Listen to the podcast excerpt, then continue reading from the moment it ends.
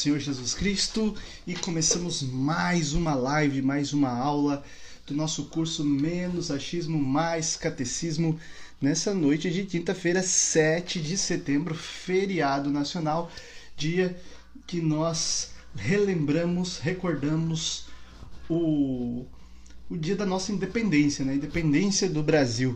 Um dia especial para todos nós. E louvado seja Deus de que nessa quinta-feira nós também temos aula de catecismo. É, não é feriado aqui para quem quer dar aula de catecismo, né? Hoje temos aula normalmente e a nossa aula de hoje é sobre liturgia. Já estamos na décima primeira aula, pois é, né? Como passa rápido, nós já temos 11 aulas, é, 10 aulas já disponíveis no YouTube Spotify e agora estamos chegando na nossa aula de número 11. Né? A primeira aula dessa segunda fase nós falamos sobre santidade, mas ela contemplou também algumas questões da primeira parte do catecismo. E agora na segunda parte nós iniciamos a segunda parte falando sobre a liturgia do nosso catecismo da Igreja Católica. É uma alegria compartilhar com você os conhecimentos né, a respeito do nosso catecismo a respeito daquilo que a igreja nos ensina. É, então, aqueles que ainda não frequentaram, não tiveram acesso às outras aulas, estão todas disponíveis no YouTube e no Spotify e também aqui, arrumar aqui o meu sinal, e também aqui no Instagram. Muito bem, é, fique aí na live vocês que estão entrando. Vamos compartilhar, compartilhar o link, enviar para todo mundo. Já enviei para uma galera. Tomara que todo mundo entre hoje para a nossa aula. Então vamos começar, né? Como toda aula eu começo rezando Vinde Espírito Criador, uma oração aqui da novena ao Espírito Santo da Beata Helena Guerra, o novo cenáculo. A gente sempre reza essa oração pedindo que o Espírito Santo ilumine-nos, ilumine essa live, ilumine todos aqueles que vão acompanhar e também ilumine uh, todo o conhecimento que Deus possa passar, né? Todas as pessoas que vão assistir depois também. Então vamos lá. É, Cadê as pessoas, né? Já enviei lá para todo mundo. Vamos ver se alguém volte aí. Volte o cão arrependido, com suas orelhas tão fardas, com seu osso ruído, com o rabo entre as patas. Do nada vem aí o cão arrependido aí. Mas vamos lá. Em nome do Pai, do Filho e do Espírito Santo. Amém. Ó vinde Espírito Criador, as nossas almas visitai, enchei os nossos corações com os vossos dons celestiais. Vós sois chamado intercessor do, dom, do Deus excelso, o dom sem par a fonte viva, o fogo, o amor, a unção divina e salutar. Sois doador dos sete dons e sois poder na mão do Pai, por ele prometido a nós, por nossos feitos proclamar. A nossa mente iluminai, os nossos corações enchei de amor, as nossas fraquezas encorajai, com força eterna e protetor. Nosso inimigo repeli, se pela e concedei-nos vossa paz, se pela graça nos guiai, o mal deixamos para trás. Ao Pai e ao Filho Salvador, por vós possamos conhecer-te, procedeis do seu amor, fazendo sempre firme crer. Ave Maria, cheia de graça, o Senhor é convosco. Bendita sois vós entre as mulheres, e bendito o fruto do vosso ventre, Jesus. Santa Maria, Mãe de Deus, rogai por nós, pecadores, agora e na hora de nossa morte. Amém. Vamos começar então a nossa live de hoje, a nossa aula sobre catecismo. Vou arrumar aqui porque está caindo aqui. Deixa eu apertar um pouquinho mais, deixar mais firme aqui a câmera para que nós possamos então ter uma boa imagem. Se vocês me ouvem bem também, comentem aí, estou ouvindo bem.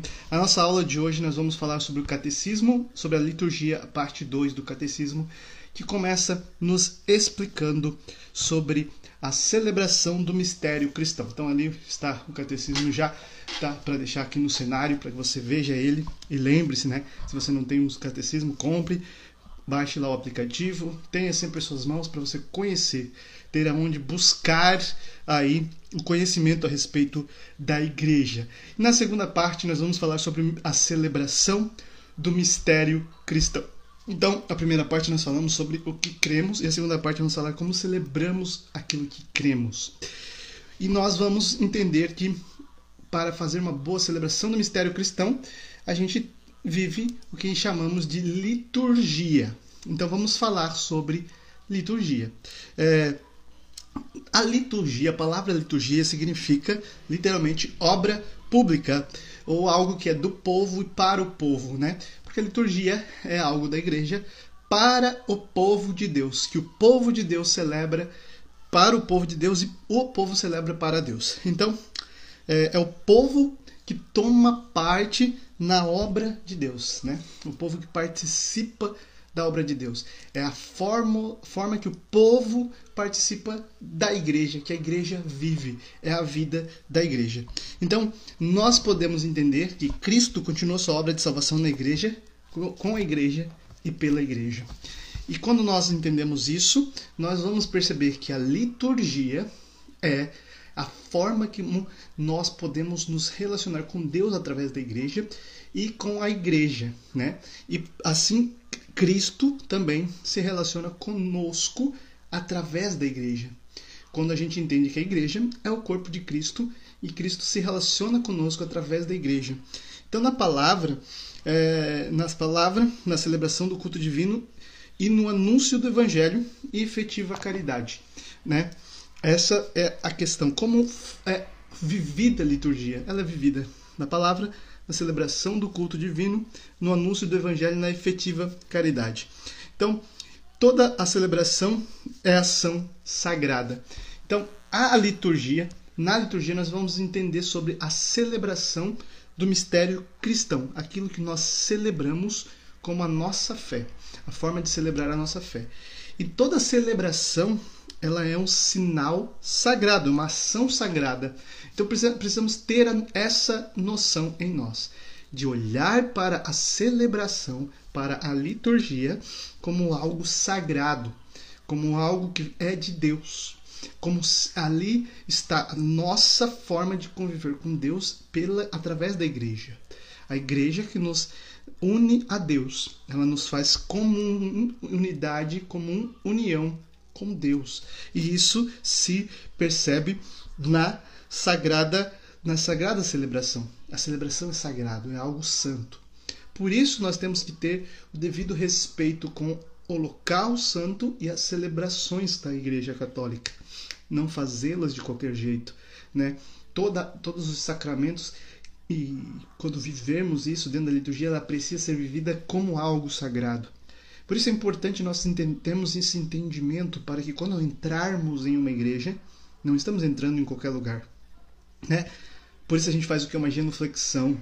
A gente coloca o joelho no chão e faz o sinal da cruz, recordando que estamos entrando em um lugar sagrado para algo sagrado, para uma celebração sagrada, e ali se deve o devido respeito no momento que se prepara para a celebração, no momento da celebração. Então, não se deve ficar de conversa, não se deve ficar de papos e no meio, assim, né? No meio da celebração. Não se deve estar de qualquer jeito, se vestir de qualquer jeito, se portar de qualquer jeito. E isso é algo importantíssimo para que a gente entenda. Imagine só, você não vai na frente de um juiz vestido de qualquer jeito, né? Você não vai vestido com camisa regata, não vai de boné na frente de um juiz não vai de chinelo, não vai de bermuda, né? Você não vai de qualquer jeito na frente de um juiz, que é um homem, né? Uma autoridade humana. Você não vai é, num, num casamento, vamos dizer assim, que é uma celebração igual a Santa Missa. Também de qualquer jeito você vai arrumado, muito bem arrumado, você aluga um terno, paga caro, né? Se arruma bem, vai em cabeleireiro para ir numa celebração de um sacramento que é mais raro. Mas nas celebrações ou na igreja, muita gente vai de qualquer jeito, vestindo roupas sem pudor, vai se vestindo de qualquer jeito e trata aquele lugar como se ele estivesse frequentando qualquer lugar, né? Como se fosse um bar, como se fosse, mas ali é um local sagrado e a celebração é uma ação sagrada. Por isso, nós não devemos ir de qualquer jeito. Nós vimos muitos dos nossos irmãos protestantes que vão num lugar que nem é sagrado para uma ação que não tem liturgia e eles vão bem arrumados né? exageradamente às vezes até, mas vão devidamente para se encontrar com o rei. Se não vão de qualquer jeito no juízo, por que, que nós vamos de qualquer jeito? Então, quando vamos às celebrações, quando vamos à Santa Missa, quando vamos a, para rezar, para fazer uma adoração, qualquer jeito, devemos ir bem arrumado, né? decentemente arrumado, devemos ir com o coração preparado também para aquele momento com a devida consciência de respeito que devemos ter para a ação sagrada que se encontra naquele lugar, né? Ali a liturgia nós podemos perceber na liturgia que ela é um sinal visível da comunhão de Deus e o homem na igreja, como eu dizia, né? Ela precisa, ela é precedida pela evangelização, pela fé e pela conversão. E ela é a participação na oração de Cristo. Cristo é o sacerdote eminente, é o sacerdote perfeito. E o Padre está na pessoa de Cristo rezando por nós ao Pai, entregando nós, por nós as ofertas que é o próprio Cristo por nós na Santa Missa ou em qualquer lugar, é, ou qualquer lugar, desculpa, mas em outras celebrações também. Então, ali nós participamos da oração de Cristo e da igreja. Nós participamos. A grande graça da liturgia é essa comunhão do povo de Deus com a oração do Cristo e a oração cristã na Santa Missa. Então, ali nós precisamos chegar sabendo o que está acontecendo. Então, a missa é o auge, é o ápice, né? A liturgia é o ápice da nossa fé. Ela não é somente um, um preceito, não podemos olhar para ela como um preceito a se cumprir, mas como um lugar que eu desejo estar, porque é o ápice da minha fé. Mas muitas pessoas ainda não entendem isso, porque antes de chegar a esse ápice, é preciso que haja a evangelização, a fé e a conversão. É preciso que ela conheça, que ela entenda, que ela seja evangelizada, né? que ela entenda que ali não é qualquer lugar. Por isso nós pecamos muito nessa, nessa parte da catequese de educar as pessoas para a Santa Missa, para a liturgia, explicar a liturgia. Então é algo, os cachorros estão latindo aí, mas espero que vocês consigam me ouvir bem. É precisamos nós que temos um conhecimento, nos portar decentemente para então assim educar os outros, também para que nos imitem, também não para nos envaidecer de fazer direito, não para nos olhar para os outros que estão fazendo diferente ou de qualquer jeito, né, descumprindo como a liturgia pede para ser vivida, com julgamento, com olhar de julgamento, porque as pessoas não conhecem, não entendem e não sabem o valor. Por isso ela precede a fé, a conversão e a evangelização. Eu preciso evangelizar, eu preciso levar as pessoas a entender que está ali acontecendo algo, o mistério cristão. Ali está acontecendo a recordação da, da, da paixão de Cristo. E esse ensinar é, conduzir ao mistério, ensinar os cultos e os símbolos tem o nome de mistagogia. Né? Até lembro que quando dava catequese de crisma, depois que as pessoas fazem crisma, eles fazem mais um tempo chamado mistagogia. Eu não sei se é exatamente assim que é a mistagogia, mas mistagogia significa conduzir ao mistério. Então eu preciso, né, nós que somos batizados e estamos nos catequizando, nos catequizando juntos, precisamos conduzir as pessoas para esse mistério, ensinar as pessoas, promover que se ensine as pessoas a viver esse mistério. Os catequistas, as pessoas que vão ser catequistas, ser bons catequistas e antes entender e ensinar o mistério. Não ensinar nesse sentido de simplesmente ah, pega isso aqui, levanta isso aqui, bota para lá, fala, mas o sentido, o propósito daquilo acontecer. Porque nada que acontece na nossa liturgia Acontece só para bonito, é lindo, é, eu acho realmente muito lindo, mas não acontece só para bonito, não acontece só para preencher um, um momento daquilo ali, né? Não é uma cerimônia de abertura da Olimpíada, não, é algo concreto, um sinal visível de coisas invisíveis. Entenda isso. Eu preciso que você entenda isso. A liturgia é, são sinais visíveis de coisas invisíveis, sinais humanos que nós homens podemos compreender na forma visível que nós conseguimos ver e entender daquilo que é invisível e imperceptível a nós. Eu só vou dar uma ajeitadinha aqui que não está carregando a minha bateria, preciso que que ele comece a carregar a bateria, mas não quer carregar, enfim. Então, é do visível para o invisível. E eu preciso aprender a olhar para a celebração eucarística, para a celebração do visível, com o olhar da fé, com o olhar daquilo que é invisível. Então, ali na hora que eu estou na Santa Missa, está a igreja completa a igreja, o Cristo total, celebrando aquela Eucaristia junto comigo. O mundo inteiro, católico, o mundo inteiro, toda a cristandade celebra aquele momento comigo, ali naquele momento.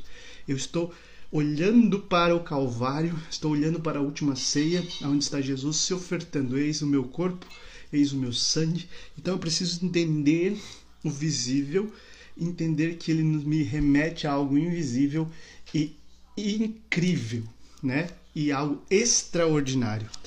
A Santa Missa é algo extraordinário. Eu quero explicar uma coisa para vocês antes de chegar nesse ponto. A Santa Missa é a única coisa que ela transcende o tempo e espaço.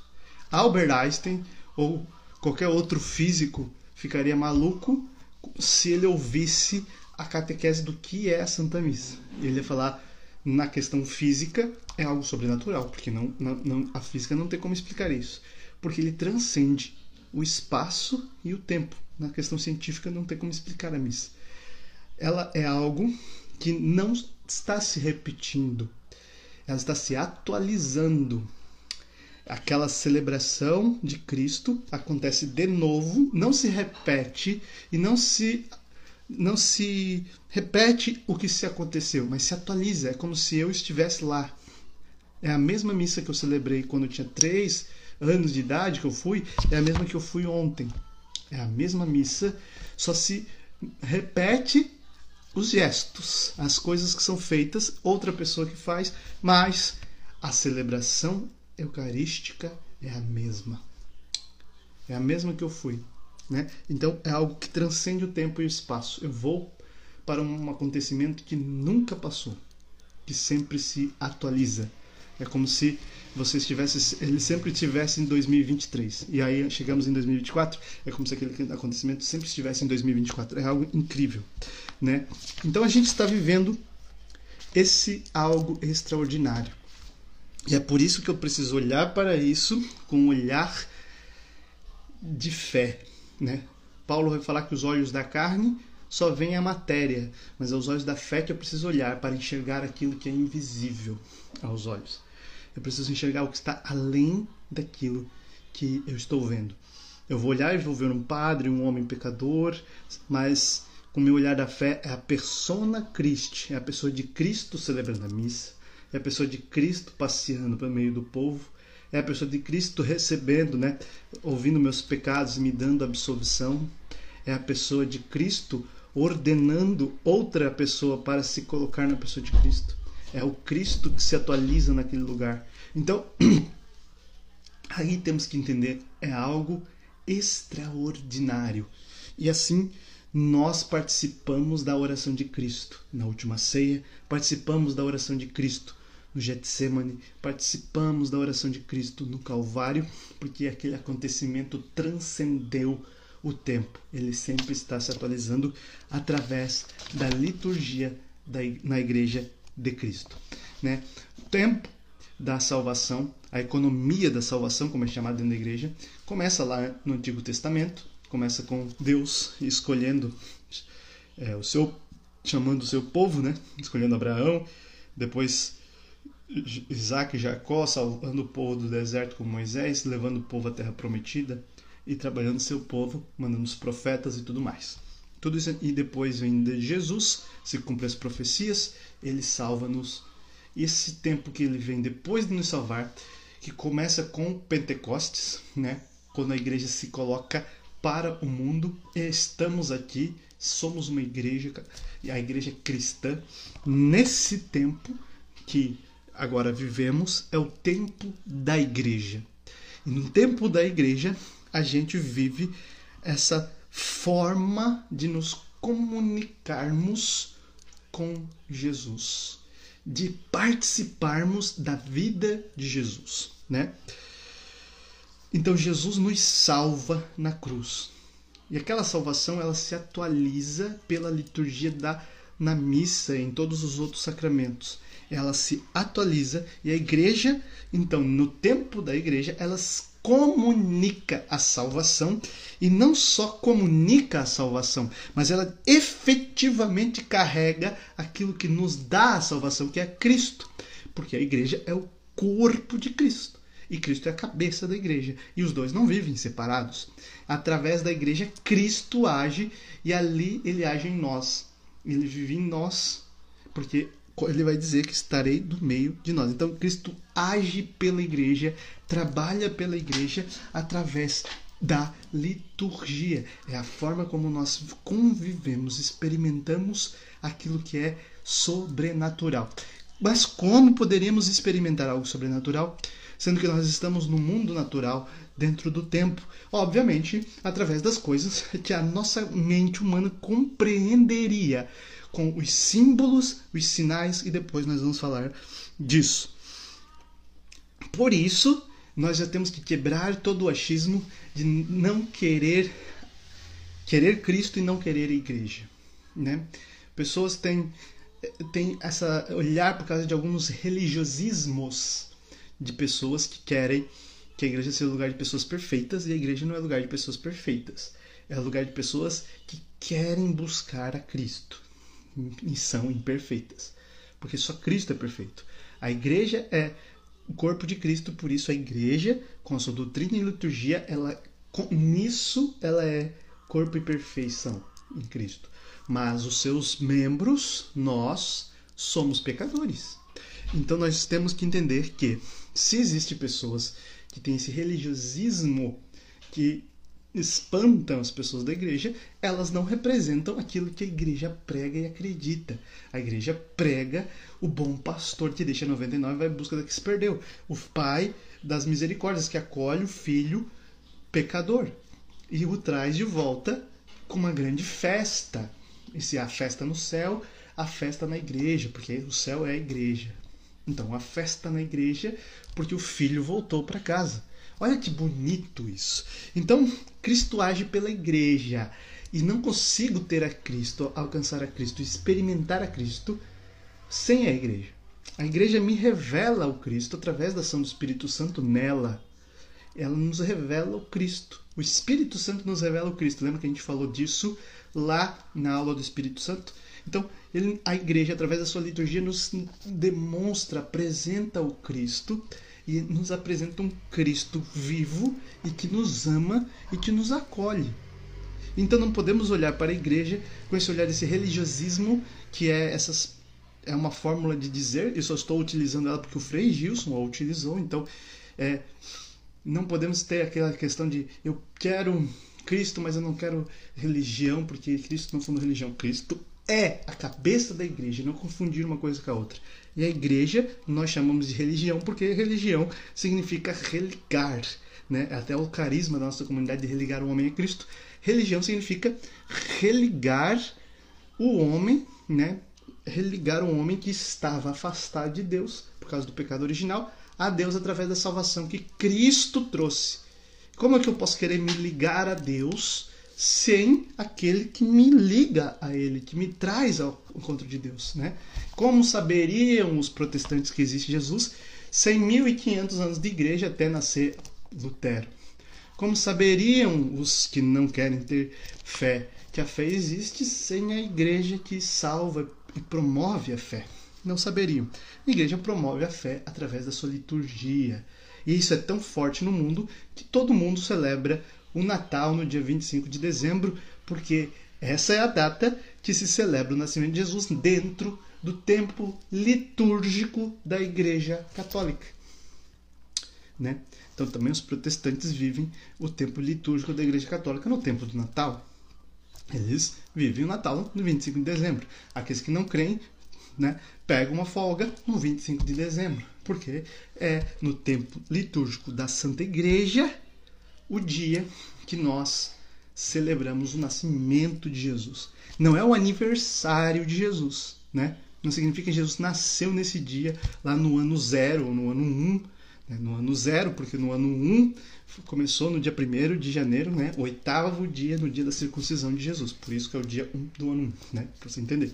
Então, 25 de dezembro é, é tempo, o tempo litúrgico da igreja, que vai viver isso desde os apóstolos que promoveram lá essa o evangelho desde Cristo. Mas enfim, para que a gente possa entender, a liturgia da igreja, ela nos revela a fé, nos educa na fé. Então não tem como eu querer a Cristo sem querer a igreja de Cristo que me educa na fé, que me ensina na fé. A liturgia me ensina a ter esse senso de continência, né? esse senso de respeito ao sagrado, esse senso de, de decência na presença de Deus, de entender que eu preciso me, a, ser, é, me recolher para encontrar-me com Deus. A liturgia tem essa beleza que me leva a isso, né? E na liturgia a gente também tem, a gente vai ver a ação do Pai através das bênçãos que Ele derrama sobre nós, porque Ele é a fonte e o fim de todas as bênçãos. Então Ele derrama suas bênçãos também através da liturgia que vem dele, e essas bênçãos são graças que nos levam para ele. Essa é a forma que age na igreja, na liturgia do Deus Pai, através das bênçãos que ele derrama sobre todo aquele que experimenta vivendo a liturgia da igreja, né? E nós os louvamos pelos dons e oferecemos os dons. Olha só, então, para você entender, Deus derrama as bênçãos e graças na liturgia para nós para que nós, com essas bênçãos e graças, alcancemos a Deus. Ele é o dom que se oferta no altar. E ele nos, nós o louvamos pelos dons que ele nos dá e nós oferecemos a ele os nossos dons, que foi ele que nos deu. Então é uma é uma, um ciclo que se encerra dentro da liturgia. Ele nos dá os seus dons, nós temos os dons que ele nos dá ele manda seu filho se oferta no altar como os dons e nós oferecemos os nossos dons junto com Cristo no altar. Então é uma oferta dele para nós e nós para ele que um ciclo que se encerra. É algo incrível. É, então eu estou tentando fazer com que você tenha o olhar sobrenatural sobre a liturgia. Não eu, mas o catecismo da Igreja Católica. Porque até tombou lá o que eu falo aqui para vocês, nada disso eu estou tirando da minha cabeça. Tudo está escrito no catecismo da igreja, né? Então vocês precisam entender. Então por que que nós vivemos daquela forma a liturgia? São sinais sensíveis e acessíveis à nossa mente humana, à nossa capacidade humana de entender. Nós não temos como entender Deus, porque nossa capacidade humana é limitada e Deus é infinito e a sua capacidade é infinita e ilimitada. Então, a nossa capacidade humana de entender Deus, ela se baseia em algumas formas, sinais sensíveis e acessíveis. Então nós vamos viver essa experiência com Deus através dessas, dessa forma litúrgica, essa experiência onde participamos, né? Vamos ler aqui de volta para você, ó. Liturgia é o povo que toma parte na obra de Deus. Então eu faço parte da, eu participo dessa obra de Deus que está ali. É como se nós mergulhássemos no coração de Jesus. É isso que você tem que entender. A liturgia é isso. É o mergulhar no coração de Jesus.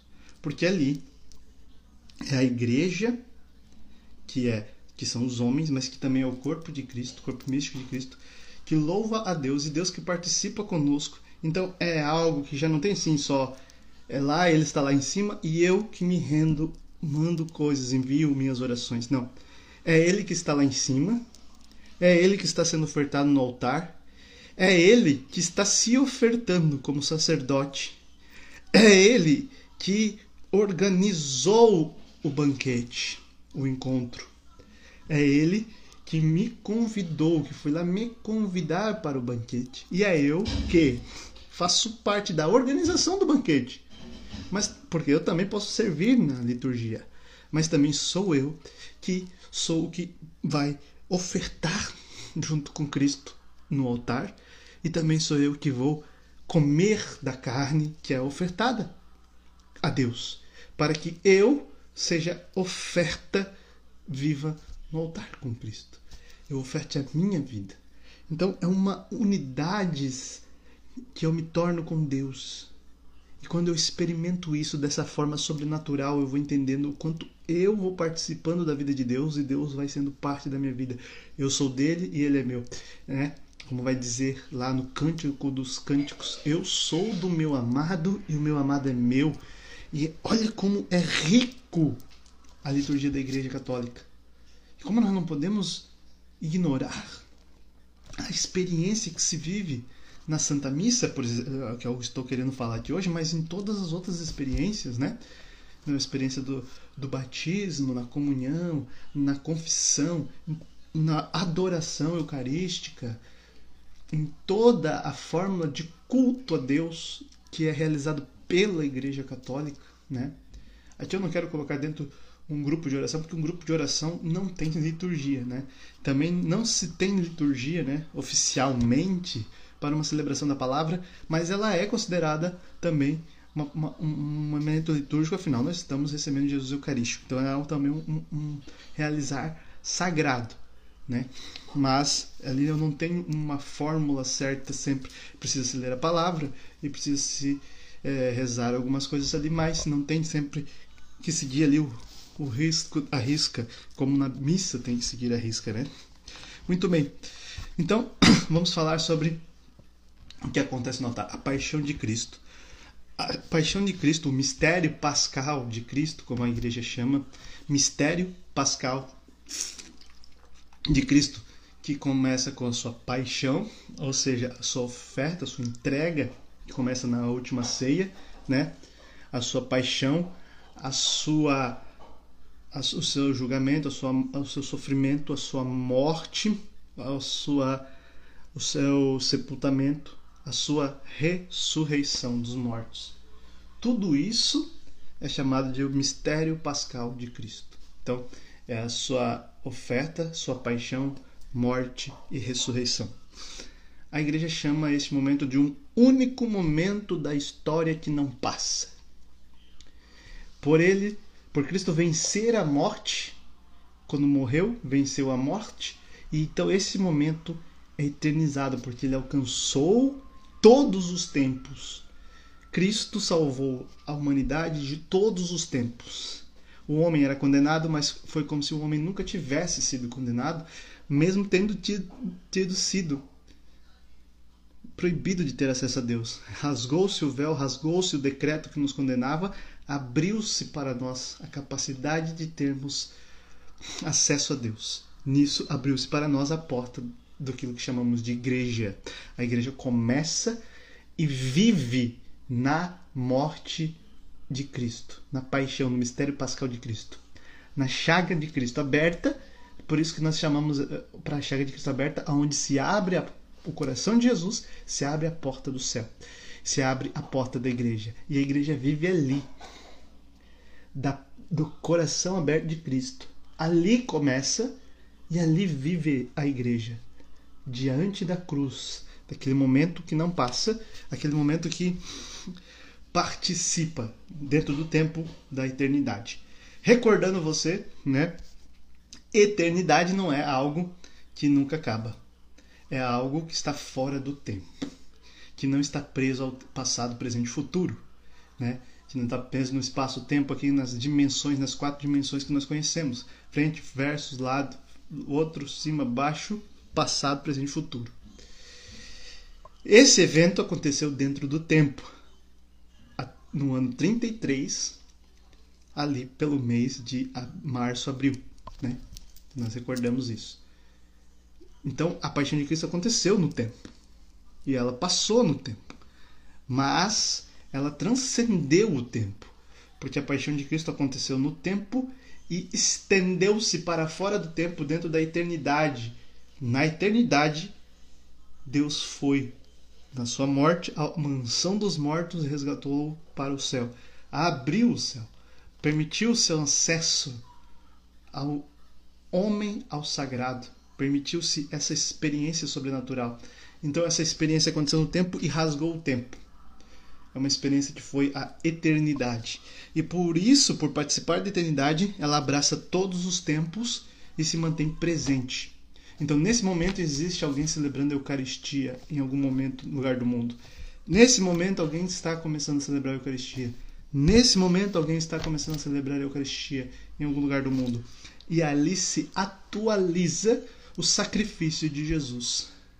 Ele não morre de novo porque ele é imortal, mas é como se aquele acontecimento lá de trás viesse até agora, que acontecesse agora ali para aquele povo a salvação. Vocês estão sendo salvos. participe da minha morte e ressurreição. Comungue do meu corpo, corpo que entregue por vós para a salvação dos homens. Bebam do meu sangue, sangue da nova e eterna aliança, derramado por vós e por todos para a remissão dos pecados. Fazei isso em minha memória. Então, ali, nós não somos transpassados para o ano 33, mas o ano 33 vem até nós. E nós participamos do mistério de Cristo na cruz. Ele se atualiza. Chamado de sacrifício incruento, não há sangue, não há morte, porque ele já morreu. É como se ele viesse até nós e nós experimentássemos aqui a salvação. Então a missa, ela é a oferta do cordeiro que é imolado por nós. Por isso o padre levanta e diz: Eis o Cordeiro de Deus, que tira o pecado do mundo. E nós respondemos: Eu não sou digno de entrar, que o Senhor entrar, que o Senhor entre na minha morada, mas dizei uma só palavra, eu serei salvo. E ali nós participamos da ceia do Senhor. Olha só, isso é algo sensacional. É... A cruz permanece e atrai todos para a vida. É algo que diz o catecismo e é lindo. É, por isso nós temos Jesus crucificado. Né? Aqui nós temos aqui a face de Cristo morto aqui atrás para você ver. Por que, que nós temos Jesus crucificado? Né? Os protestantes carregam a cruz vazia, porque Cristo não está mais na cruz, Cristo ressuscitou, mas foi a morte de Cristo que transcendeu esse espaço-tempo. Foi a morte de Cristo que nos deu vida e nos atrai para a vida. Morrendo, nos deu vida. E ressuscitando, nos, re, nos, nos capacita para que um dia, ser santos, ressuscitemos com Ele para a glória. Para a glória dele. Então, veja como é rico a experiência que nós vivemos na Santa Missa. Como é riquíssima a experiência e incapaz de explicar. Então, por isso, ali a cruz permanece com Cristo crucificado. E ela está aonde? Muitas vezes não está, mas deveria estar atrás né, do altar. Antigamente, os altares não ficavam para frente do povo, o padre de frente, o padre ficava de costas, porque o padre não está ali pregando para o povo. Tem um momento da palavra, da liturgia da palavra, que o padre lê no ambão da palavra e vai até a frente e proclama, então, é, sobre as leituras, aquilo que é o sermão ou a homilia, né? usando aquilo que a igreja chama de homilética, para transmitir a mensagem que está ali. Amém? Diferente de uma outra igreja que tem somente o ambão, não tem altar, e simplesmente eles leem a palavra e acabou. Mas aqui, na igreja, a gente lê a palavra e depois que é lida a palavra, o sacerdote, né, por isso que é chamado de sacerdote também, não só de padre, não só de presbítero, mas o sacerdote, faz a oração eucarística. Mas ele não está falando conosco, ele está falando com Deus. Ele está falando por nós, representando a nós, comunidade ali presente. O padre está nos representando numa conversa com Deus. E ele tem essa possibilidade porque ele recebeu o sacramento da ordem para representar o seu povo ao conversar com Deus. E ali ele oferta corpo, sangue alma e divindade de Cristo a Deus por nós. Por isso, antigamente, né, até o Concílio Vaticano II, e ainda existem algumas missas tridentinas, se vocês forem ver como funciona, o padre não está de frente, mas está de costas, e o altar está no, na parede, e lá está o crucifixo. E o padre oferta, olhando para a cruz, oferecendo como se estivesse sido ofertado na cruz de novo, né? E assim o padre está de frente para o a, de frente para Cristo, para o Calvário e responde, dizendo, olha, esses que estão atrás de mim, eu oferto as oferendas deles, né, para unir a oferta dele com a sua para o Pai. E assim também o Pai derrama sobre as bênçãos sobre eles. Ele está ali nos representando, ele vai à frente como um general que vai à frente do seu exército, um capitão, um líder que vai à frente do povo que vem atrás. Por isso a igreja sempre teve essa esse pensamento. A nave, toda a projeção da igreja está sempre assim, de uma forma. A entrada ficava, antigamente era tudo forma, feito de uma forma assim, a entrada ficava para um lado, o altar ficava para o outro. Não lembro direito se para o norte, para o sul, para o leste, para o oeste, mas sempre para o mesmo lado, para que representasse que a igreja avança. A igreja está em ordem de batalha. Se não me engano, é o altar para o oeste entrada para o leste. Como se a igreja avançasse né, diante até chegar ao céu. Assim, essa imagem, né, da igreja na época, né, isso é mais medieval. Hoje a gente faz igreja do jeito que dá e até de qualquer forma, pelo jeito assim, sem símbolos, sem significados. Todos os significados da Santa Igreja são para nos levar para transcender, transcender para oração, para experimentar Deus. Tudo isso é liturgia da igreja. Todo templo, todo o formato do templo, o altar, tudo que está dentro de uma igreja católica é litúrgico. Está ali para representar algo que nos leva a transcender a nossa alma. O nosso olhar não ser um olhar de que ah, está ali para enfeitar. Como não deveria estar aqui na minha casa essas coisas aqui para enfeitar, mas para me lembrar de transcender, que eu não estou no tempo para passar tempo, mas que eu quero chegar um dia no céu pela salvação que Cristo me alcançou. Então, tudo que está ali dentro de uma igreja tem um propósito de eternidade. Amém? Vamos avançando. Então, onde é que eu parei aqui? Os apóstolos foram os primeiros que Cristo escolheu para anunciarem tudo que experimentaram, viveram e conheceram através do tempo que foram discípulos de Jesus, né? mas não somente anunciar, mas também levar o efeito e a obra da salvação, os sacrifícios e os sacramentos. Né? Então os apóstolos vieram através depois de Cristo, né? O Cristo subiu aos céus e os enviou, soprou sobre eles o seu espírito e disse: "Ide a todo canto e levai o evangelho a toda criatura e batizai-o, já um sacramento em nome do Pai, do Filho e do Espírito Santo. Aquele que for batizado será salvo e crer, aquele que não for batizado é, já está condenado. E aí Cristo vai dizer que beberão venenos, não morrerão, serão picados por cobra e, não comerão comida envenenada e não acontecerá nada. Então Cristo dá ali aos apóstolos o sacramento da ordem, o sacramento do batismo, pede para que seja feito, envia o Espírito Santo, o sacramento da crisma, que é a confirmação do seu batismo, né? envia é, ele já ensinou antes sobre o matrimônio, ele dá a eles a autoridade da unção dos enfermos. Então, tudo ali o Senhor dá aos apóstolos, que é não somente anunciar a salvação, mas também levar o efeito da salvação às pessoas. Esse efeito, né, a obra de salvação, alcança-se pelos sacramentos de Cristo, da igreja. Então, ali está a presença de Cristo na liturgia ali está a experiência verdadeira com Cristo. Porque os apóstolos não iriam viver para sempre, então houve uma sucessão dos apóstolos.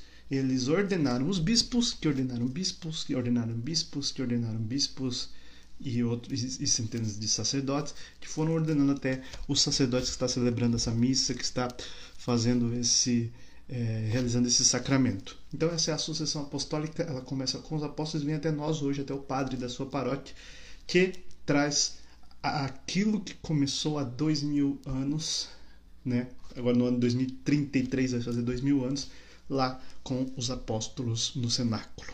Então ali está a liturgia, a presença de Cristo. Por isso a missa é de Cristo para Cristo, não para nós não para o padre, não é a missa do padre tal, não é a missa que foi feita para nós, ela não foi feita para nós. Diferente de qualquer evento que você vá frequentar no mundo, onde as pessoas organizam bonito para você, né? Uma formatura, vamos fazer tudo muito bonito, mas para que os nossos convidados se, vejam, olha como foi bonito a liturgia da formatura, ninguém tropeça e pelo amor de Deus toca a música na hora certa, a pessoa entra tudo isso é feito para agradar a pessoa que está ali. Também para agradar o que está se formando, para que seja um momento memorável para ele. Você vai no evento corporativo, o evento corporativo tem toda uma liturgia do que vai acontecer ali para ser, para quê? Para bonito para você. Mas a missa não foi feita para ser bonita para mim, para você. Eu estou indo na, é como se fosse uma família que se reúne ali junto de Deus. Então ela não é para mim, é para Deus. Né? A gente ainda tem a pastoral da acolhida, né? que é muito bonita a pastoral da acolhida, mas eu estou indo para um lugar que é minha casa. Então eu não, quando chego em casa, não sou, não tenho a pastoral da acolhida. Né? Mas já que é algo familiar, também não tem problema. Né? Ter uma pastoral da acolhida não é coisa ruim, é bonito, é legal. Mas é triste que tenhamos esse olhar de que é alguém que está vindo de fora, é como se eu estivesse vindo de fora, uma visita que está sendo acolhida. E eu não sou uma visita na minha comunidade. Lá é a minha casa. Eu sou membro daquele corpo, né? Então a missa é de Cristo. Eu vou na missa por causa de Cristo, não vou por causa do padre, não vou porque é o padre Marcelo. Posso até ir lá, se for o Frei Jus, né? Porque eu quero ouvir a pregação, mas a pregação da palavra que é Cristo. Quem a mista é a pré-visão do céu. É isso mesmo. Então, ali a liturgia, e eu vou entrar nesse tema agora, a liturgia celeste. A liturgia celeste começa aqui, né? Então, no céu, vamos continuar a liturgia que começamos aqui na terra. E o céu experimenta a liturgia junto conosco, né? O céu vive junto conosco a missa, né? Até que ele venha. Então, quando vai parar de ter missa? Quando ele vir. Por isso, né, como eu já disse na outra aula, a igreja não será arrebatada. A igreja estará aqui celebrando corpo, alma e santidade de Cristo na Eucaristia até que ele venha. Ele não vai antes. Ela não vai antes. Ela vai ficar até que ele venha. O catecismo ainda fala várias vezes essa frase até que que ele venha. A igreja no céu, a igreja no purgatório e a igreja na terra é uma só que se unem para celebrar o mistério cristão. Na missa, na, na, no banquete, que é a missa, é ofertado por toda a igreja. Toda a igreja junto reza, o céu reza junto, os anjos rezam junto, ali o purgatório reza junto e nós rezamos. Só que o céu e o purgatório já contemplam uma visão diferente de nós, que é a visão espiritual daquilo que acontece dentro da Eucaristia, da liturgia. Nós ainda experimentamos simplesmente sinais visíveis e acessíveis à nossa mente ainda pequena. Então eu já falei da experiência do Pai e do Filho, e agora explicarei na liturgia a experiência do Espírito Santo. O Espírito Santo, eu já falei na aula do Espírito Santo, ele é o pedagogo da fé, ou seja, ele nos ensina a fé. Então, o Espírito Santo faz a liturgia junto conosco. Ele nos mostra através da liturgia Cristo. Ele nos educa como fazer a liturgia para que agrade Cristo. Então, a liturgia nasceu do coração de Deus e foi colocada no coração humano através do Espírito Santo. O Espírito Santo nos educou na fé, nos ensina a experimentar e viver a fé e entender a fé na nossa capacidade humana. Por isso, a liturgia da igreja é uma obra comum da igreja e do Espírito Santo. Então, juntos, nós, igreja, corpo de Cristo, membros do corpo de Cristo, junto com o Espírito Santo, então celebramos o mistério cristão. Olha que lindo, o Espírito Santo é autor da liturgia, é obra dele e nós somos coautores. Nós participamos juntos da obra do Espírito Santo, que é a liturgia, que ela vive através de nós, ela acontece através de nós. Se não tiver um sacerdote, um homem, né? se não tiver cantor, se não tiver as pessoas para leitura, se não tiver aquilo que é material humano, claro, não haverá liturgia. A liturgia foi feita porque o homem viver aquela unidade com Cristo. E é o Espírito Santo que atualiza esse único mistério. Por isso, existe um momento da missa que a gente chama de epíclese, que é quando nós, o padre, nós, por nós, não nós, porque nós não temos o sacramento da ordem, o padre pede o Espírito Santo sobre as oferendas. As oferendas são o pão e o vinho, né? fruto do trabalho humano. E o padre pede a epíclese, ele faz a epíclese, a experiência de pedir sobre o pão e o vinho o Espírito Santo de Deus para que ele transforme o pão no corpo, alma e divindade, e o, e o vinho no sangue, alma e divindade de nosso Senhor Jesus Cristo. E ali então quando o Espírito Santo vem, ele atualiza, ele faz uma recordação memorial daquilo que Cristo falou. Fazer isto em memória de mim. E isso a igreja chama de anam, anamnese. Anamnese é um termo que é utilizado para fazer uma. É, que é utilizado também na medicina, também que eu fui pesquisar, né? E eu tive uma ajuda aí. É, é um termo que significa fazer uma, uma recordação né, da, sobre, por exemplo, um paciente, verificar daquele paciente todo o seu quadro clínico, toda a sua experiência, as, aquilo que ela teve, se ela já, o que, que ela já teve, né? Se ela já usou algum medicamento, se ela já usou alguma, já fez algum um protocolo, né? Já usou alguma coisa para que então não se possa é, utilizar outra coisa que não vai funcionar ou que vai piorar o quadro dessa pessoa. Então isso chama-se na medicina e também em outros lugares, né? não só na medicina, mas em outros momentos, também talvez até na uma academia, numa, numa fisiologia, em outros lugares, a pessoa vai fazer essa anamnese, essa recordação do histórico daquela pessoa para então fazer depois um diagnóstico e, e ver o que, que, pode ser feito para o tratamento dela, né?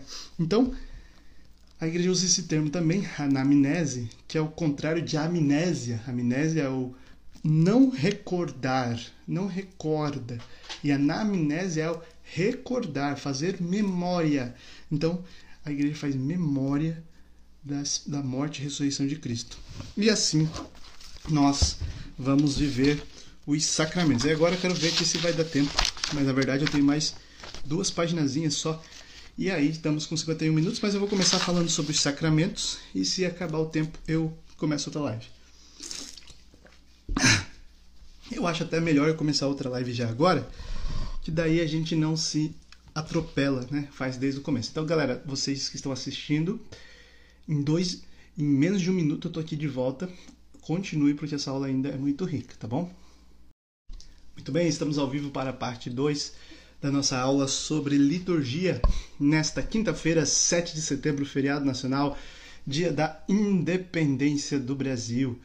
Nesse dia, nós já estamos falando bastante hoje aqui a respeito da liturgia da Igreja Católica. Nós, na primeira parte, já falamos bastante, agora na segunda parte vamos sair. Todo mundo já entrou, galera, gente boa, hein? Vamos lá. Nessa segunda parte, vamos falar sobre fazer uma introdução aos sacramentos, amém? E nas próximas sete aulas nós vamos é, adentrar em, com né, profundidade em cada um dos sete sacramentos. Quais são os sete sacramentos, de novo, para recordar vocês? Os, os sacramentos da iniciação, que são batismo, confirmação e eucaristia. Então, para participar da liturgia da igreja, precisamos ser batizados. Né? É o primeiro passo. E por isso a gente batiza já desde criança também. Por vários motivos que nós vamos falar no curso, né, na aula sobre o batismo. Mas para que os batizados, crianças, já desde criança, participem vivamente, não só de corpo, mas corpo, alma e espírito, da liturgia da igreja. Então, para participar da liturgia, são batizados, né? Então, fomos depois de ser batizados, fazemos a nossa a igreja inverte, né? A gente faz primeiro depois de ser batizado. O próximo sacramento que a gente vive é o da penitência ou reconciliação, ou a gente se confessa, no caso, né? A confissão.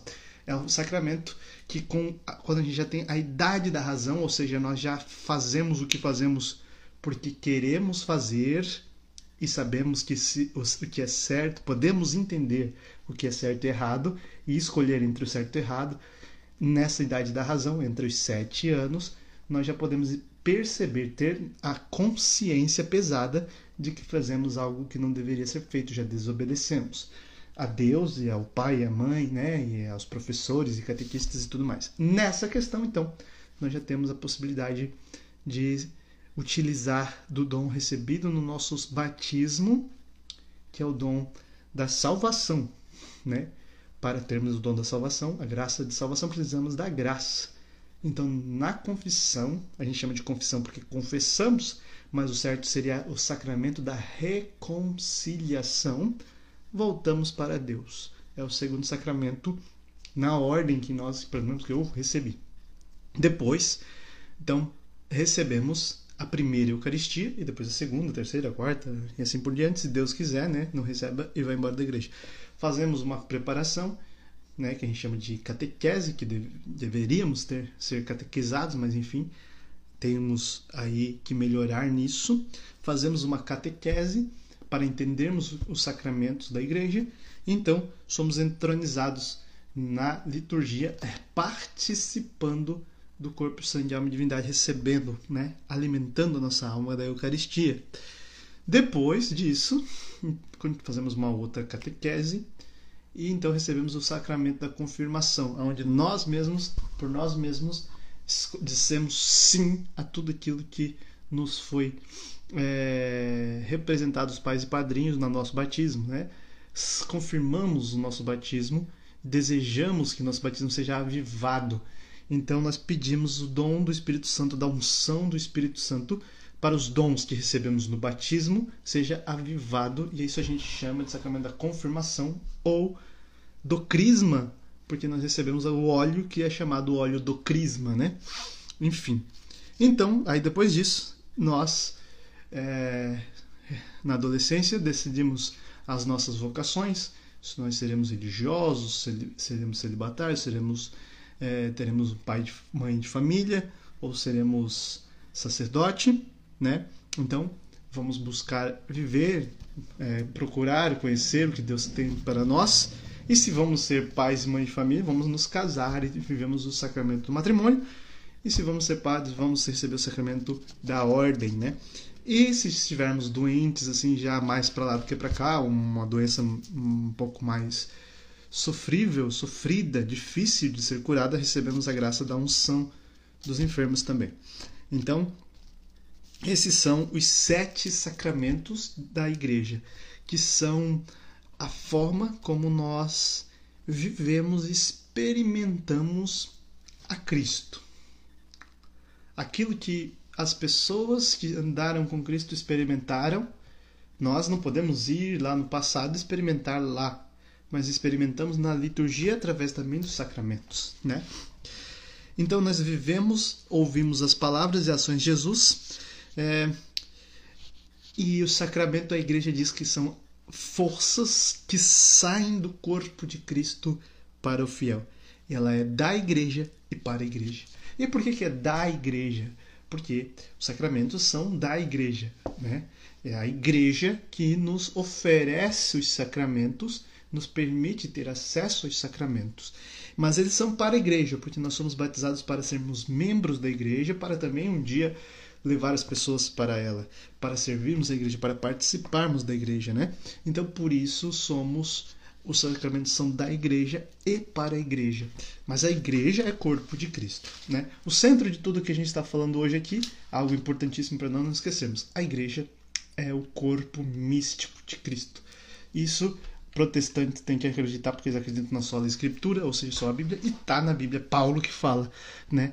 A igreja o, é o corpo e nós somos os membros e Cristo é a cabeça do corpo. Muito bem? Então nós podemos, temos que ter um zelo e um amor pelo rito que nos leva a experimentar esses sacramentos. Um zelo e uma guarda, uma proteção, um cuidado. Por quê? Não pode ser modificado, fazer diferente do que está previsto.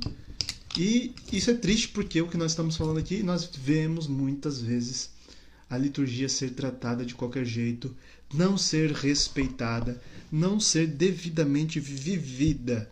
O rito, muitas vezes, eles são profanados. Os ritos, muitas vezes, eles são é, mundanizados, modernizados, protestantizados, os ritos são muitas vezes ignorados ou feitos de má fé, feitos de qualquer jeito, e eles não podem ser modificados somente perante uma reunião da igreja que nós chamamos de é, concílio, né?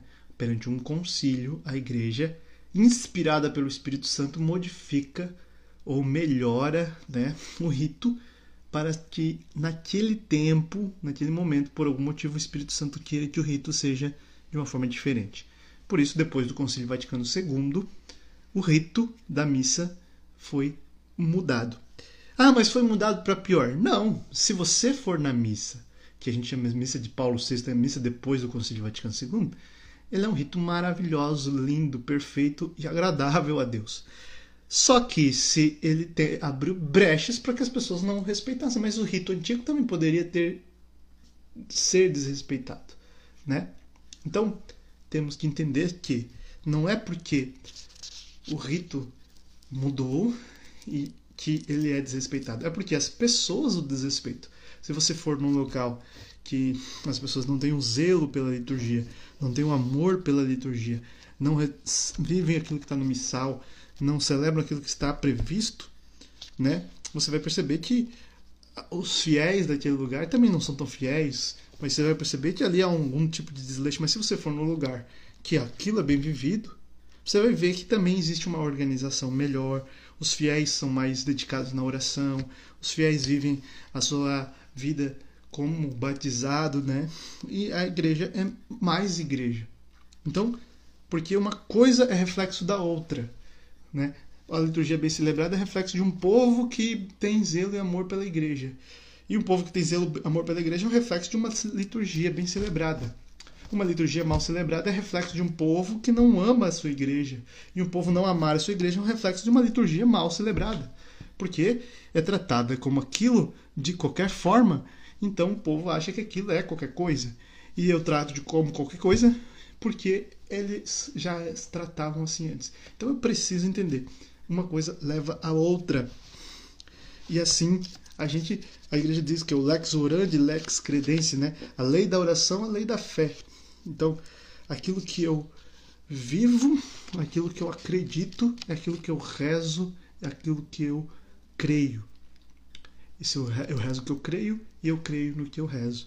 Então, vamos para quatro perguntas que o catecismo faz para nós sobre os sacramentos e as liturgias para a gente encerrar a aula de hoje um pouco mais curta, o pessoal está meio cansado hoje, né? Feriado, e mais amanhã trabalha normal. Mas vamos lá. Quatro perguntas sobre essa liturgia. Quem celebra? Como celebra? Quando celebra? E onde celebra, tá? E aí na próxima aula vamos entrar nos sacramentos. Quem celebra a liturgia é aquilo que a igreja chama de Cristo total, que eu já falei na aula sobre a igreja. Cristo total é Cristo, a cabeça, e o seu corpo, a igreja. O Cristo todo, Cristo totus, totus Christus, Cristo total. Quem celebra é dentro dos seus membros, quem são os seus membros? São aquilo que a igreja chama de comunidade dos batizados. A comunidade dos batizados são os que celebram a vida, né? E cada membro é convidado a participar na sua atividade. Então, Paulo vai falar: é, eu sou a mão, mas eu então não posso querer ser pé. Se eu sou mão, eu sou mão. Então, seja, faço a minha parte de mão. Cada um somos chamados a uma vocação, a um local, a um serviço, a um apostolado, a um jeito de ser para participar desse corpo de Cristo que é a igreja. Então, se eu sou padre, eu celebro a missa, né? Eu presido a missa. Se eu sou o coroinha, eu auxilio o altar. Se eu sou leitor, eu leio. Se eu sou a pessoa que passa álcool em gel, eu passo gel. Eu não posso ir lá para passar em gel e querer ler.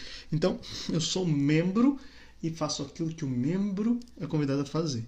Não posso fazer várias atividades, mas hoje aqui estou como membro deste corpo, catequizando você para essa celebração, né? Então, quem celebra? A comunidade dos batizados, cada membro do corpo místico de Cristo, cada um na sua atividade. Como celebramos? Nós celebramos por, como eu já tinha falado, sinais e símbolos. Nós celebramos através daquilo que também é cultural humano, né? Então, por exemplo, é, Eminumim, eu não entendi. É, como nós celebramos com aquilo que é humano, né? Nós não vamos celebrar com aquilo que não é humano, porque nós não conhecemos algo que não seja humano, né? É aquilo que é natural, saudável, sagrado.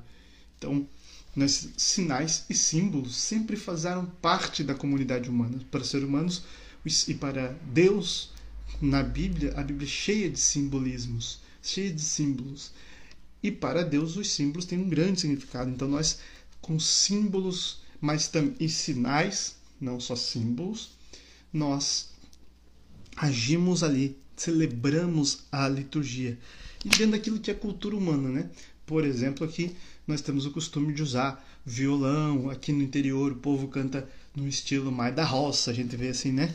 Mas ali é, a gente tem que entender que Deus fala conosco, os seres humanos, através da criação dele, através da nossa experiência humana, daquilo que é humano, daquilo que é material. E Deus fala conosco através disso, através dos símbolos. E tudo na igreja tem um significado. O botão do padre, da camisa do padre tem um significado. O clérgima tem um significado. O, tudo é feito para nos evangelizar. Lembra da aula 1 que nós falamos? É, tudo é feito para nos evangelizar. E ali sim, tudo é símbolos e tudo é feito para evangelizar.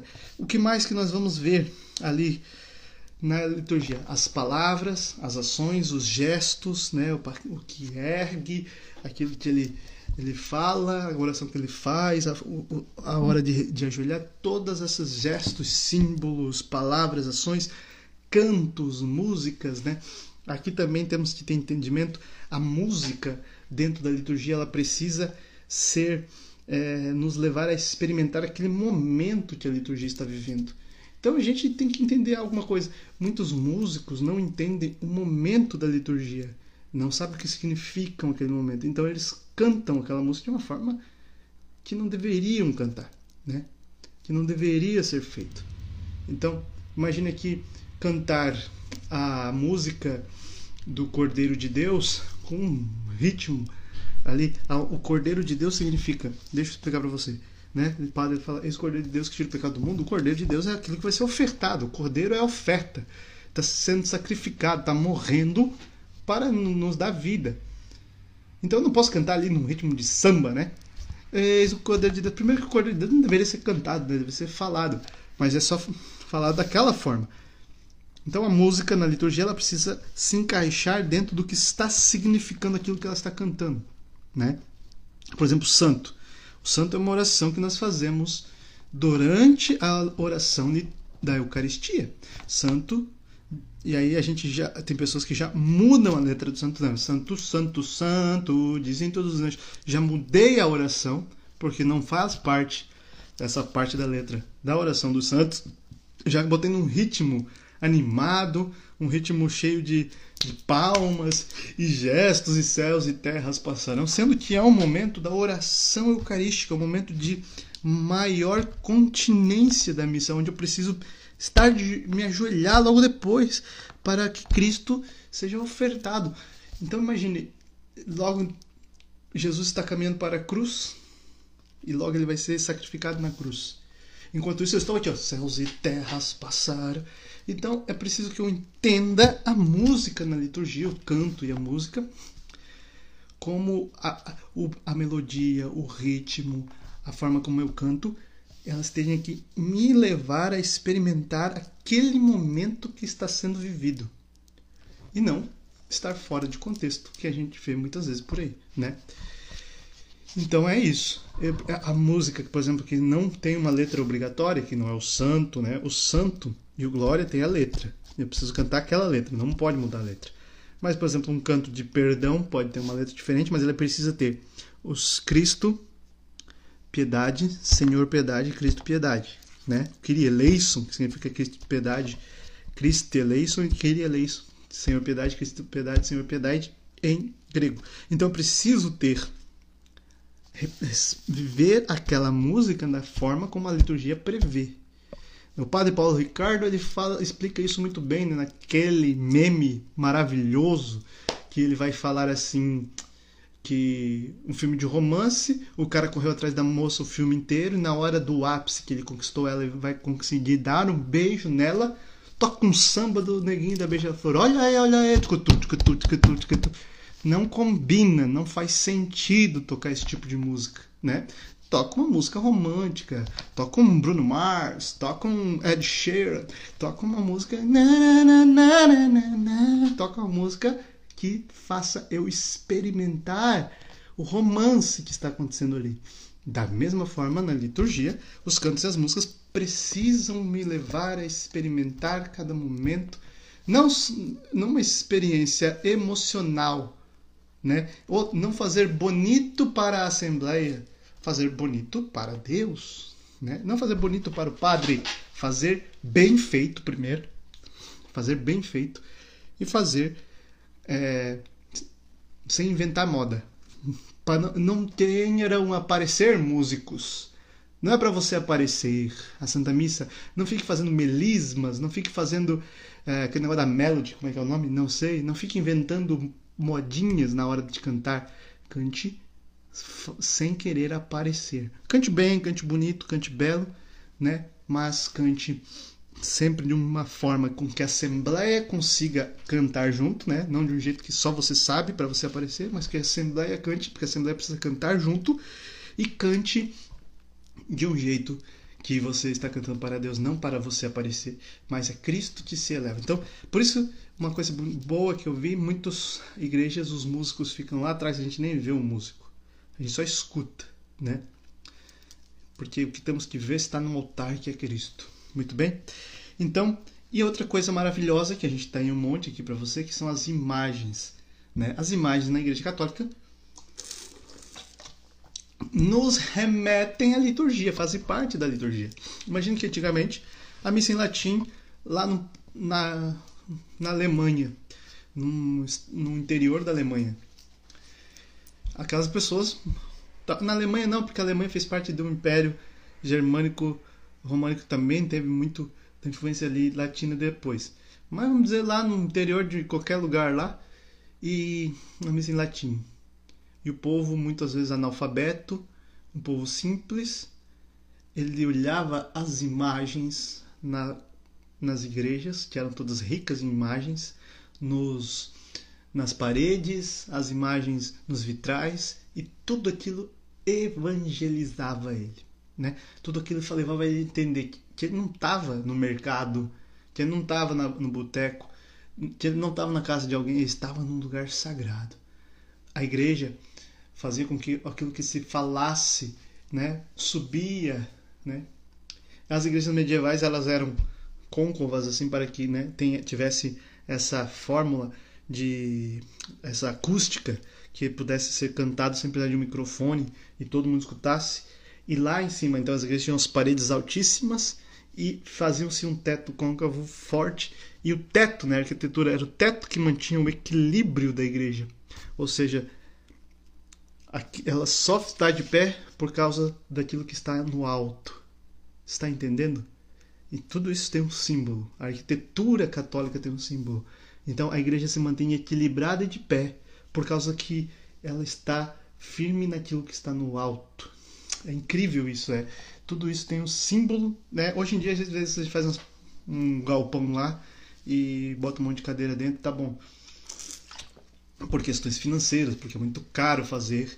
Mas se vai gastar muito dinheiro para fazer um templo quadrado, dá para fazer um templo que nos leve a experimentar a liturgia da igreja. Né? Então, as santas imagens, as imagens dos santos, nos levam a entender, lembrar, recordar da sua vida, fazer a amnese né, fazer uma recordação memorial. Quando eu vejo um São João Paulo II aqui, por que, que eu tenho um quadrinho dele aqui?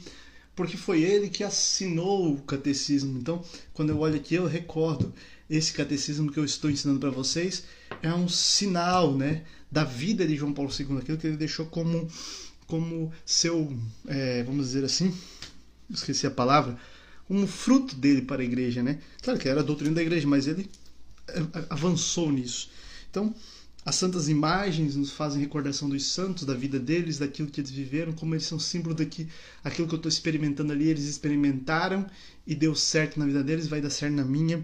E eu preciso ser, seguir seus exemplos. Então, tudo são sinais e Deus fala conosco através dos sinais. Então, às vezes, eu estou lá na igreja, estou rezando, isso não vai acontecer numa igreja protestante, mas vai acontecer numa igreja católica que já aconteceu comigo. Estou rezando e pedindo uma resposta para Deus. E aí, eu bato o olho na imagem de um santo e me recordo que eu já ouvi uma história da vida desse santo que se assemelhava àquilo que eu precisava ouvir de Deus. Então Deus me respondeu pela vida daquele santo. Isso é incrível. Então, uma resposta vem de Deus através da vida dos santos, através das imagens, através disso. Não tem na... não estou adorando a imagem do santo, não estou tendo idolatria, nada disso. Ali está ali para que me leve a experimentar a liturgia da igreja e Deus, não o santo. O santo me leva a experimentar Deus porque ele está unido a Deus. Está unido a Deus. Muito bem? Então, a gente celebra desse jeito. Quando nós celebramos? Então, a igreja tem a forma para que a gente possa é, celebrar, que é o tempo litúrgico, né?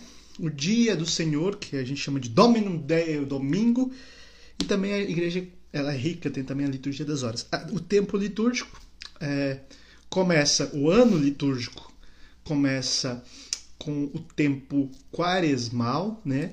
Encerra-se no dia de Cristo Rei, o ano litúrgico. Então começa logo no outro dia, primeiro dia da é, ad, desculpa, eu falei tempo quaresmal, tempo do advento. Primeiro domingo do advento. Começa-se o ano litúrgico, porque nós começamos nesse tempo de preparação para a vinda de Jesus. O advento, então, nós vamos fazer uma memória da primeira vinda de Jesus no Natal, né, no nascimento dele na, na Gruta de Belém, e vamos nos recordar disso, nos preparando para a segunda vinda de Jesus. Passa-se esse tempo de advento, né? Então nós celebramos o tempo do Natal, né? Tem o tempo do Natal, o tempo do Natal não é só um dia, é, tem a oitava, se não me engano, e tem mais um tempo do Natal que se encerra e começa o tempo comum. Então, o tempo comum é sempre onde a igreja vai falar, vai mostrar sobre a vida pública de Jesus, né? Eu tenho que acabar essa live porque está acabando a minha bateria. Então, ali o tempo comum vai falar do tempo da vida pública de Jesus. É, o meu celular está ruim de bateria, tá com o carregador não está carregando o suficiente. E aí depois do tempo comum, então ele acaba essa primeira parte, o tempo comum é dividido em duas partes. Ele acaba na quarta-feira de cinzas, quando começa, logo depois do carnaval, começa a quaresma. A quaresma, que é o tempo dos 40 dias, sem contar os domingos, aonde nós é, nos preparamos para a, a Semana Santa, a Páscoa do Senhor, o momento auge da igreja, que nós vamos recordar aquele tempo, aquilo que não passa, como eu já falei, a morte e ressurreição de Jesus Cristo. Então, aos 40 dias da quaresma, a igreja nos leva a jejum, esmola e oração, a lembrar, recordar sempre dessa questão da conversão. É um tempo de conversão, de nós nos, nos, nos levar-nos, né, por nós e por, pela ação do Espírito Santo, ao encontro de Jesus e sempre querer fazer essa penitência para pagar os nossos pecados, fazer boas ações, fazer esmolas para pagar os nossos pecados, para levar as pessoas também e rezar muito. Então, depois desse tempo de penitência e de conversão, que é a quaresma, né? Eis o tempo de conversão. Acontece o domingo de Páscoa, né? E esse domingo de Páscoa, a igreja. A Sexta-feira Santa e o domingo de Páscoa, a igreja celebra toda sexta e todo domingo. Tá entendendo? Então, toda sexta a igreja pede abstinência de carne, não só na Sexta-feira Santa, exceto nas sextas-feiras que tem alguma solenidade. E no tempo do Natal, que é tempo de festa, e no tempo da Páscoa. E aí chega o tempo da Páscoa, que é a Páscoa é a ressurreição de Jesus, né? Passagem da morte para a vida. Então, na Páscoa começa nós celebramos todo domingo. Por isso, domingo é o dia do Senhor, porque ele ressuscitou no domingo. É o dia que o Senhor escolheu para é, encontrar-se de novo com seus apóstolos, com Maria Madalena e tudo mais, no domingo. Então, para os católicos, o domingo é o dia do Senhor. Então, nós celebramos a Páscoa todos os domingos e celebramos a sexta-feira todas as sextas-feiras, né, como eu dizia. Então, todos os domingos celebramos a Páscoa tendo como nossa missão celebrar a liturgia todos os domingos, participar da Eucaristia todos os domingos, isso não somente como um preceito, como regra, como mandamento, guardar sábados e festas, mas como nós não somos mais judeus, o Senhor atualiza esse mandamento para o domingo e o dia do Senhor. Então, a igreja é rica, ela tem a liturgia diária, todos os dias temos uma leitura do Antigo Testamento, uma leitura do Novo Testamento a, a, somente no domingo. Não que seja somente mas as leituras é somente no domingo, né? E temos o Salmo, uma leitura, um Salmo e a leitura do Evangelho para todos os dias do ano. Então, se você for na missa, vai ser aquele evangelho. Se você ler aqui, quando a gente coloca, vai ser o mesmo evangelho no mundo inteiro. É o evangelho de hoje, né? E tem tudo a ver com o tempo litúrgico que estamos vivendo.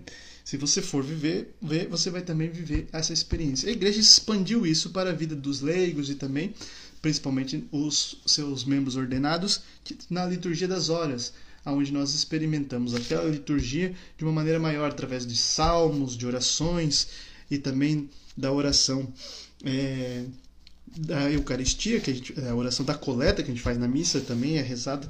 Isso a gente vive na liturgia das horas, que é vivida em quatro partes, né?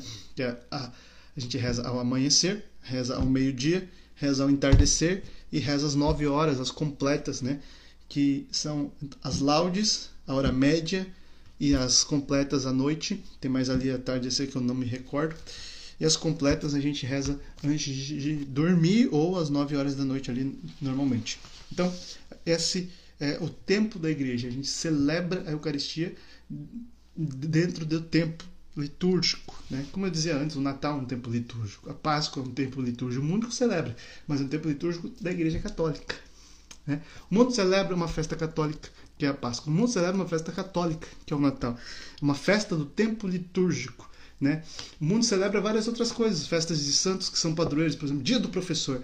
É o dia de Santa Teresa d'Ávila, que é uma santa padroeira dos professores. Dia do médico é dia de São Lucas. Dia assim vai indo. Os padroeiros daquela profissão é o dia daquela profissão no dia do padroeiro. Então, muitas coisas são por causa da Igreja Católica. O mundo celebra a Igreja Católica sem celebrar a Igreja Católica sem querer.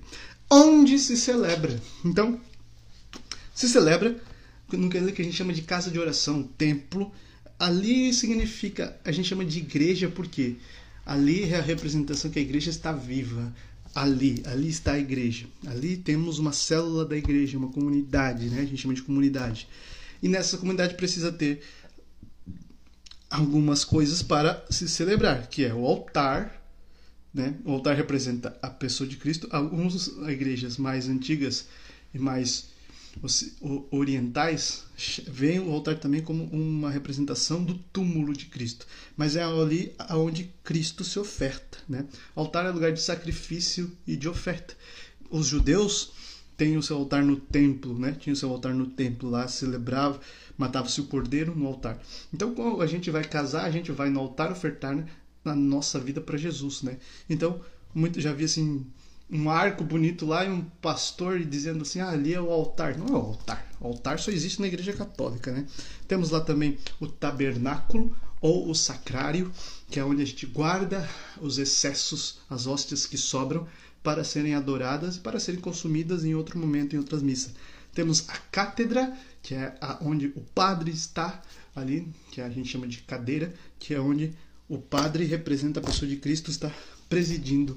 E temos o ambão, é onde a palavra de Deus é pronunciada. Então, para termos uma casa de Deus, né? Uma casa de oração precisa ser do altar, do tabernáculo, da cátedra e do ambão. Claro, vai ter as outras coisas, né? Um lugar para se arrumar que chama sacristia. Ali o local onde se coloca tudo isso é chamado de presbitério. Então, tem muitas outras coisas, mas o essencial é o altar, o tabernáculo, a cátedra, o ambão e tem também umas outras mesinhas que tem o, os nomes, mas assim a gente vai entrar nesses detalhes quando a gente falar da Santa Missa, né? O, nome da mesa, o nome da cadeira do padre, o nome de cada item, tudo mais. Então, assim, ali é a casa de Deus, a igreja, a gente chama de igreja, ou templo, ou comunidade, ou casa de oração. A gente chama de casa de Deus também. E é engraçado porque a gente vai lá porque lá é o nosso fim último. Para onde a gente quer ir no fim? A gente quer ir para a casa de Deus lá no céu, né?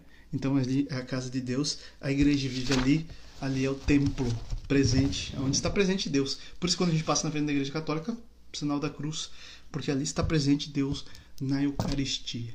Amém, amados? Essa foi a nossa aula número 11, aula sobre liturgia. Ah, nós encerramos por aqui essa aula.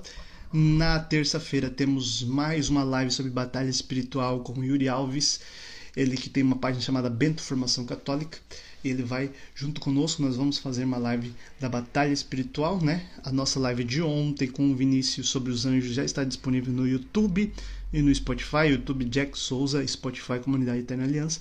Essa live aqui também vai estar disponível aí, ó, 11 horas, disponível no YouTube e no Spotify. Eu agradeço a sua audiência. Deus abençoe você e até semana que vem, na terça-feira, na nossa aula, na nossa terça-feira da batalha